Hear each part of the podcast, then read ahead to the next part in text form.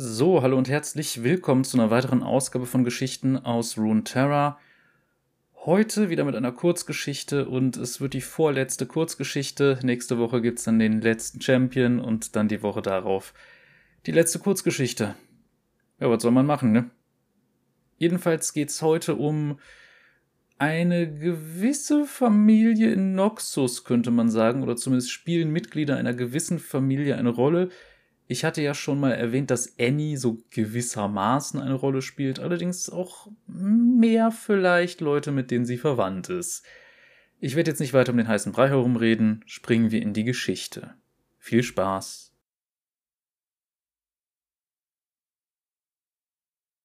Die Augen und die Glut von Connor Sheehy Lauf Sie rannte, so schnell sie ihre blutigen Füße tragen konnten. Sie raste durch ein weiteres Dickicht. Mehr Dornen zerrten an ihrer zerfetzten Kleidung, mehr Kratzer, mehr Blut, mehr Schmerz. Ihre Lungen brannten, sie schnappte nach Luft, flehte um Rast, doch die innere Stimme verlangte nach mehr. Lauf. Sie war gestern Nachmittag geflohen, doch seither ist so viel passiert. Erst hatte sie die Mitarbeiter der Fakultät gehört, wie sie vom Konservatorium nach ihr riefen, dann die bellenden Hunde, als sie am Ufer des Flusses Gren entlang lief. Die Nacht kam, und mit ihr die entfernten Geräusche von Reitern, die durch die Dunkelheit preschten. Dort hatte sie ihre Tasche verloren und mit ihr die wenigen Reste, die sie aus der Küche des Konservatoriums von Rabendorf gestohlen hatte zwei Äpfel, ein Stück Brot und einen kleinen Käseleib, der roch, als wäre er den weiten Weg von Knockmerch gekommen. Genug, um sie in Sicherheit zu bringen, wenn auch nur knapp. Bei den Göttern, wie sehr der Hunger an ihr zehrte. Sie pflückte Beeren, nagte an Zweigen, trank das Regenwasser von Blättern. Kein Moment des Friedens. Jedes Mal, wenn sie rastete, der Erschöpfung erlaubte, von ihr Besitz zu ergreifen, sprach die innere Stimme wieder. Lauf. Sie stolperte über eine Wurzel, fiel so schwer, dass etwas in ihr zerbrach. Durch zusammengebissene Zähne schrie sie. Der Schmerz strömte durch ihr Bein, ihren Körper und verschmolz mit jedem Pochen langsam mit dem Rest. Alles tat ihr weh, alles brannte. Eine Weile lang lag sie einfach da, ihr Gesicht im Schlamm. Der nächtliche Regen fiel auf ihren geschundenen Körper, wusch ihre Tränen und ihr Blut fort. Lauf, sagte die Stimme jetzt wütender. Schließlich antwortete sie Ich kann nicht, schrie sie, ihre Stimme so ausgezehrt wie der Rest von ihr. Ich kann nicht. Die Stimme verstummte. Zeit verstrich, Erschöpfung und Schmerz wurden eins und ließen sie einschlafen. In ihren Träumen sah sie Blitze von dem, was passiert war. Direktorin Tercy, wie sie in ihrem Schlafsaal stand, der Vermittler der Dornen neben ihr. Du wurdest auserwählt, sagte Tercy. Der Krieg in Ionia verlangt nach neuen Waffen alten Waffen. Die groben Hände des Vermittlers an ihren Schläfen, Feuerblitze in ihrer Vision, das Fieber, die Hitze, die Stimme. Die Stimme. Wach auf. Sie schrak hoch und taumelte zur Seite auf der Suche nach Gefahr. Der Regen hatte aufgehört, und eine bedächtige Stille hatte sich über den Wald gelegt, unterbrochen nur vom Wind, der durch die Bäume pfiff, und dem entfernten Ruf einer Eule. Keine Gefahr, jedenfalls noch nicht. Langsam und mit müden Armen richtete sie sich auf und drehte sich auf den Rücken. Ihr Knie knackte erneut und erfüllte das ganze Bein mit Qual. Sie unterdrückte den Schrei, bis der Schmerz zu einem stumpfen Pochen verblasste, Sie blickte durch die schwankenden Zweige nach oben, sah durch die Sterne, durch die Wolken. Erinnerungen an glücklichere Zeiten schwebten vorüber. Sie erinnerte sich daran, wie sie mit ihrer Großmutter in den Feldern von Farnswart lag und mit ihr die Namen der Sternbilder durchging. Die Füchsin, der Lügner, die Hoffnung. Nun strahlte hell über ihr die Hexe, ihr liebstes Sternbild. Gefühle wallten in ihr auf, ihr entfuhr ein Seufzer, ein Hauch in der winterlichen Kälte. Kalt, kalt. Sie hatte nicht bemerkt, dass ihre Finger und Füße von der Kälte taub geworden waren. Sie war am Erfrieren. Sie setzte sich schnell auf und umarmte sich, wischte den nassen Schlamm von ihrem Körper so gut sie nur konnte. Ihr Atem wurde schneller. Sie wurde von Panik ergriffen. Sie begann zu zittern. Die Stimme sprach wieder. Ein neues Wort. Feuer. Sie humpelte in der Dunkelheit von Baum zu Baum, suchte nach trockenen Zweigen und Blättern, nach etwas, das sie verbrennen konnte. Doch der Regen hatte den Wald getränkt, alles war nass. Das Zittern hatte aufgehört, ihr Schmerz war geschwunden. Sie war gerade bereit aufzugeben und sich von der Kälte ergreifen zu lassen, als sie vor ihr in einer kleinen Lichtung erblickte, wie das Mondlicht von einem nassen Stumpf eines großen gefällten Baums reflektiert wurde. Sie sah näher hin und entdeckte eine tiefe Kerbe, die in die Oberfläche geritzt war. Ihr Herz machte einen Sprung. Ein Wegbaum, ein Wegbaum. Bäume wie diese hatte sie in ihrer Jugend oft gesehen. In sämtlichen Wäldern wurden sie von den Spähern des Imperiums als Wegweiser verwendet, und enthielten Nahrung und andere Vorräte. Langsam humpelte sie auf den Stumpf zu, jeder Schritt eine Folter, bis sie ihn erreichte. Sie ertastete den Hohlraum, hoffte etwas, irgendetwas zu finden, das ihr nützlich sein könnte. Da. Ihre gefrorenen Finger ergriffen etwas Dünnes, Zerbrechliches. Kienspan. Sie zog ein Bündel Stöcke heraus, sorgfältig mit Zwirn zusammengebunden.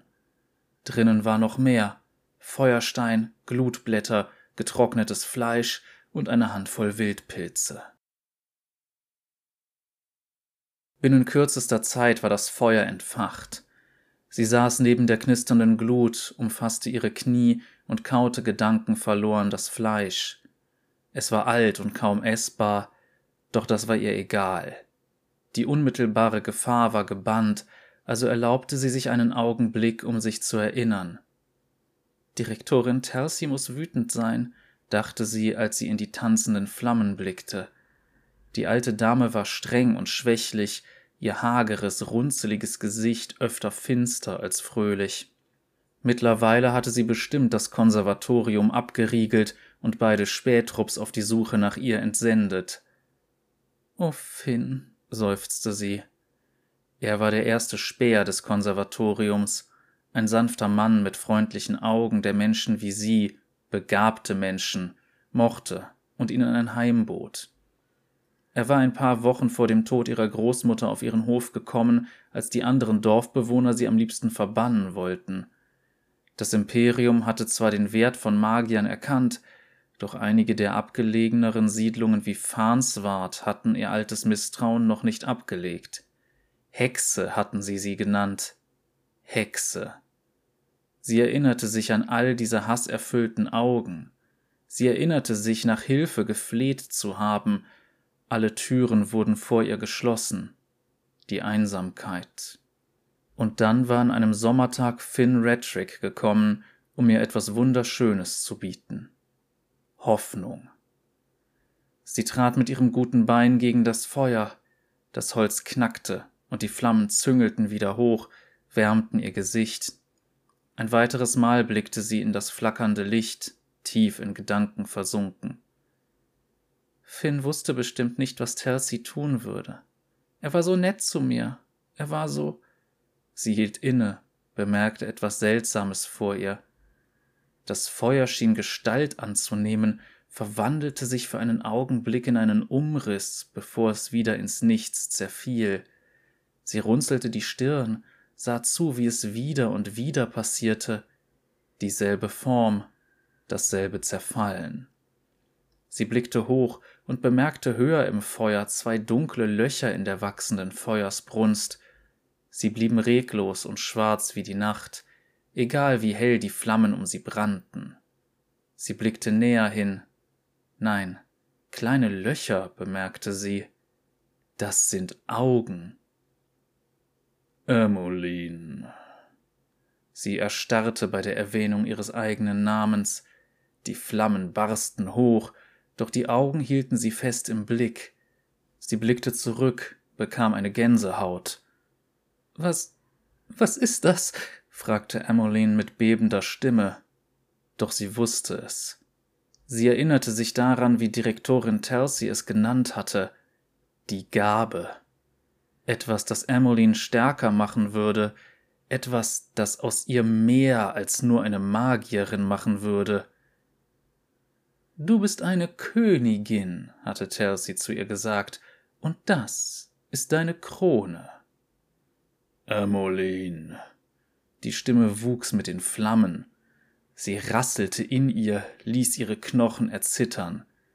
Sieh hin. Das Feuer wandelte sich, erzeugte Formen und Muster, die in ihrem Kopf Ereignisse zeigten, die sie nie gesehen hatte. Da, eine steinerne Kathedrale, hoch und prachtvoll. An ihrem Eingang führte ein gepanzerter Titan Krieg, vernichtete die verzweifelten sterblichen Kämpfer vor ihm mit einer schweren, schrecklichen Keule. An seinen Seiten waren zwei furchterregende Bestien, eine aus Schatten, die andere aus Feuer. Sieh hin. Emmeline fühlte sich zur zweiten Bestie hingezogen. Sie blickte näher hin, die Bestie war riesig, mit zu vielen breiten, brennenden Armen und einem pulsierenden Körperbau. Sie raste voran, stieß eine Wut aus, die sich wand und ihre Feinde in unheiligem Feuer verschlang. Die Flammen flackerten vor Emmeline. Eine blasse Frau lächelte. Vor ihren Füßen lag zerstört der metallene Titan, die beiden Bestien, die ihm gedient hatten, waren geschlagen und zurückgedrängt. In Roben gehüllte Gestalten umgaben sie, sangen in einer Sprache, die ihr unbekannt war. Wie die beiden wüteten. Emmeline sah sie taumeln, sie sah, wie ihnen ihre Kraft entzogen wurde, bis sie nur noch zwei kleine Tröpfchen waren. Emmeline folgte dem Tröpfchen lodernden Feuers, das jetzt in einer kleinen, bewachten Fiole gefangen war. Tage, Monate, Jahre verstrichen, es blieb unberührt, weggesperrt, schwindend, verzweifelt. Der Geist schrumpfte, das Licht begann zu verblassen, seine Schreie wurden zu Wehklagen. Emmeline fühlte etwas Unerwartetes in ihr aufwallen, Mitleid. Die Flammen flackerten erneut. Sie sah den Verwalter der Dornen, wie er leise in einer Kutsche reiste. Vor ihm ragte das große Konservatorium von Rabendorn auf. Das Tröpfchen Feuer fiel aus seinem Käfig auf eine freigelegte Stirn. Dann Schreie, Fesseln und Feuer. Feuer. Halt! rief eine Stimme, und Ermolin fuhr aus ihrer Trance hoch. Die zwei schwarzen Augen flackerten nur wenige Zentimeter vor ihrem Gesicht. Unten spürte sie etwas. Hitze. Emmeline blickte nach unten und sah, dass sie in der Feuergrube stand und die Flammen an ihren Knöcheln hochzüngelten. Gerade als sie den Schmerz verspürte, gerade als sie ihren Mund öffnete, um zu schreien, stieß eine vermummte Gestalt sie fort. Sie landete im Schlamm, hustete Rauch und Feuerglut. Die Gestalt richtete sich schwer atmend auf. Bei den Göttern, Frau, keuchte er. Was hast du gemacht? Ermolin wandte sich ab, der Rauch immer noch kratzend in ihrem Hals. Sie lag da, hustend und niedergeschlagen, bis sich die Nadeln in ihrer Lunge beruhigt hatten. Endlich sprach sie. Ich kann nicht zurück, sagte sie, ihre Stimme schwach und heiser. Du weißt nicht, was sie mir angetan hat. Sie fühlte seine Hand auf ihrer Schulter. Wer? Direktorin Telsey, antwortete Emmeline. Sie presste ihre Lider zusammen in der Erwartung, dass sich stählerne Fesseln ein weiteres Mal um ihre Hände schließen würden. Wer? wiederholte er, dieses Mal seine Stimme von Verwirrung erfüllt. Emmeline drehte sich und erblickte einen schlanken Mann, der sie mit besorgten Augen ansah. Er war ihr fremd und offensichtlich sie ihm auch. Wer bist du? fragte sie. Der Mann drehte sich um und setzte sich auf den gestürzten Baum neben ihm. Ich bin Gregory, begann er so ruhig wie er nur konnte. Ein einfacher Reisender auf dem Weg zur Grenze, nichts weiter. Einen Moment lang betrachtete er sie. Und du? Emmeline. Bist du verletzt, Emmeline? Sie prüfte ihre Beine. Die verkohlten Sohlen ihrer Stiefel hatten den Großteil der Hitze abbekommen, ihre Senkel waren vom Feuer verzehrt worden. Sie zog am verbrannten Leder, um ihre Füße zu untersuchen, und stellte fest, dass sie unversehrt waren, abgesehen von den Blasen und Schrammen von ihrer Flucht vom Konservatorium. Sie runzelte die Stirn. Nur mein Knie, murmelte sie und schob die ruinierten Stiefel weg. Aber nicht von. Sie blickte an den Ort, wo das Feuer gebrannt hatte, und sah, wie das Holz vom Sturz verteilt worden war. Die Grube war nur mehr Rauch und Funken, die schwach glühten, als die Sonne langsam aufging. Emmeline suchte nach den dunklen Augen und fand nichts. Nun, das und deine nackten Füße geben dir zwei Gründe, nicht zu Fuß zu reisen, hm? Sagte Gregory. Vorsichtig und argwöhnisch beäugte er Emmeline, doch im schwachen Morgenlicht sah er nur eine verzweifelte junge Frau. Mein Wagen ist gleich dort drüben, sagte er und zeigte auf die Bäume. Ich könnte dich in die nächste Stadt bringen. Die Heiler dort könnten. Nein, lehnte Ermolin hastig ab. Städte waren zu gefährlich, besonders hier. Telsies Speer würden schon warten. Nun, ich werde dich nicht so verlassen. Sie betrachtete Gregory erneut, suchte nach einem Abzeichen oder einer Nadel oder einem Muster auf seiner Kleidung, das an das Siegel von Rabendorn erinnerte. Nichts. Solltest du aber, sagte sie. Gregory nickte langsam. Möchtest du wenigstens etwas essen? Ich habe eine Fleischpastete in meinem Wagen, frisch vom Ofen des Bäckers aus dem vorletzten Dorf. Emmeline schwieg einen Moment und versuchte das Knurren in ihrem Magen zu unterdrücken. Vergebens. Ja, gab sie zu. Möchte ich. Bis die beiden ihr Mahl beendet hatten, war die kalte Wintersonne aufgegangen und hatte sich durch die Bäume gekämpft. Außer der Pastete hatte Gregory eine kalte Flasche Kuhmilch und eine Handvoll süßer Kastanien mit ihr geteilt. Danach setzte er sich zu Ermoline auf den Stumpf des Wegbaums und zeichnete eine unförmige Karte von Noxus in den Schlamm, auf die er alle Orte vermerkte, die er bereits besucht hatte. Ermoline sah ihm still zu. Dieser Mann, Gregory der Graue, war ein aufgeweckter und munterer Geselle. Seine Erzählung von den betrunkenen Krug-Flüsterern von Basilich brachte den Hauch eines Lächelns auf ihr Gesicht, wenn auch schwach und flüchtig. Als er seine Geschichten beendet hatte, fiel eine Stille über ihr kleines Lager. Gregory lehnte sich zurück und blickte auf die zerstörte Feuergrube. Möchtest du mir erzählen, was passiert ist? fragte er sanft wie ein Blatt. Emmeline spitzte den Mund. Zeig mir, wohin du gehst, verlangte sie, ignorierte seine Frage und tippte stattdessen mit den Zehen auf die Karte im Schlamm. Gregory nickte. Er tippte mit seinem verkohlten Stock auf den Rand der Skizze. Dorthin, sagte er, über die Berge, so weit in den Norden wie nur möglich. Was ist dort? Gregory zuckte die Achseln. Nichts. Ebenen, Täler. Ich möchte mich dort niederlassen. Er blickte sich um. Und du? Wohin werden dich die Winde führen? Emmeline senkte tief in Gedanken versunken den Kopf. Sie dachte an Drugan und auch an einen Ort im weit entfernten Tokogol. Aber jetzt, im klaren Tageslicht, wirkten beide so nah, so offensichtlich. Sie konnte ihren alten Nachbarn in Farnswart nicht vertrauen, und der Weg in den Süden zur Hauptstadt wäre zu riskant. Emmeline dachte an einen Spruch, den sie andere im Konservatorium oft flüstern gehört hatten. Die Rose ist überall, die Rose ist jeder.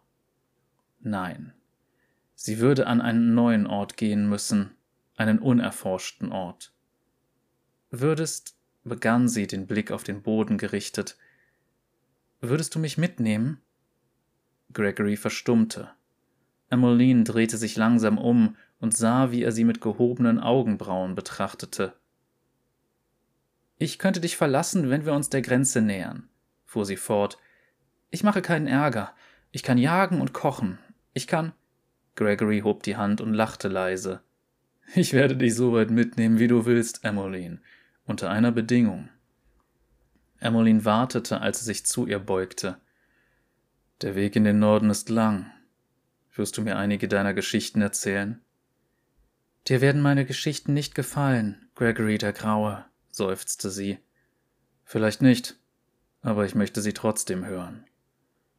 Zu Mittag war Gregory auf sein Pferd gestiegen und hatte seine Reise fortgesetzt, während Emmeline sich zwischen Säcken mit Nahrung und Holzscheiten auf dem Wagen hinter ihm versteckte.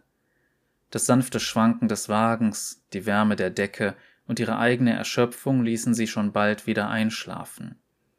Die Dunkelheit ergriff Besitz von ihr, und in ihrem Schlaf wagte sie endlich von einem ruhigen, friedlichen Land zu träumen, weit entfernt von allen, die ihr Leid zufügen wollen.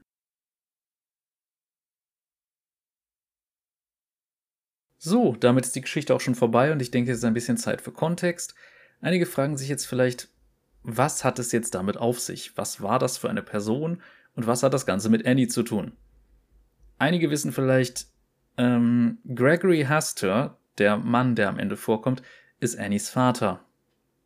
Und naja, man kann sich dann wohl denken, wer die Dame ist, die er da findet und mit der er dann nachher sehr viel Zeit verbringt. Und es sind inzwischen auch ein paar Sachen bestätigt, was es halt mit diesem seltsamen Ding auf sich hat, was ihr da im Feuer Sachen zeigt. Im Grunde beginnt die Geschichte aber sogar schon mit Mordekaiser, das ist dieser gepanzerte Titan, der da am Anfang erwähnt wurde. Und der hatte zwei Geschöpfe, die ihm dienen. Eines davon ist eben Tyborg, ein, naja, Feuerdämon, wenn man es so nennen möchte, der schließlich dann halt gefangen genommen und versiegelt wurde. Und weil dann die Schwarze Rose irgendwann meinte, hey, wir brauchen neue Waffen für den Kriegszug gegen Ionia, hat man halt gesagt, komm, dann verwenden wir doch einfach mal die spätere Mutter von Annie als Gefäß für ihn. Und ich sage mal so, die wahre Form, einige kennen es vielleicht aus Legends of Runeterra, ist so ein Ungetüm mit viel zu vielen Armen und eben das komplett aus Feuer besteht. Und ja, ich sag mal so. Es ist so, dass Emmeline schon ohnehin magische Kräfte hatte. Jetzt wird sie als Gefäß verwendet für Tyborg. Und naja, das führt letzten Endes dazu, dass, sagen wir mal, dieser Geist später in einem Teddybären landet richtig gehört. Tibbers ist quasi nichts anderes als ein neues Gefäß für Tyborg mit dem Auftrag, Emmelines Tochter zu beschützen. So ist das Ganze dann wohl entstanden und das ist jetzt auch so halbwegs offiziell. Das Ganze ist natürlich auch noch so ein bisschen im Zusammenhang mit einer gewissen Legends of Runeterra Erweiterung, also da gab es ja einige Sachen, die dann mit dem Konservatorium zusammenhängen und im Grunde zeigen, Annie wird halt auch wieder von einem gewissen Herrn gefunden, der schon ihre Mutter aufgegabelt hatte, landet da und äh, am Ende brennt die ganze Hütte nieder.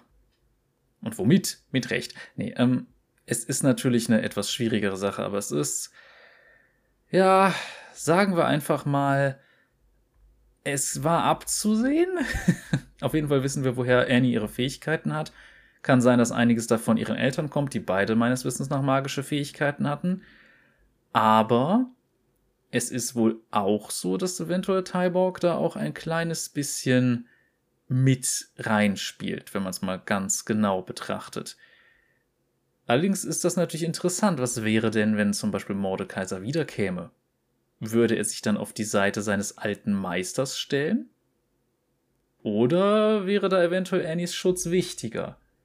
Nun, das werden wir vermutlich nie erfahren, aber vielleicht wird sich da doch noch ein bisschen was ergeben. Mal gucken. Aber genug davon. wir haben lange genug um den heißen Brei herumgeredet. Die Folge ist jetzt so langsam vorbei. Ihr könnt wieder das Übliche machen, was YouTube so verlangt, damit Kanäle eben aktiv bleiben können. ja, ich muss halt schauen, was ich dann sowieso nach den ganzen League of Legends Geschichten dann mache, aber irgendwas fällt mir schon ein. Und ja, ihr könnt also gerne ein Däumchen da lassen, ihr könnt abonnieren, falls ihr es noch nicht getan habt, ihr könnt auch gerne äh, die Glocke drücken, falls ihr es noch nicht getan habt, ihr könnt kommentieren, sagen, was ihr von der Geschichte haltet oder auch ganz einfach mal eure Meinung in die Kommentare klatschen. Oder es Leuten empfehlen vielleicht.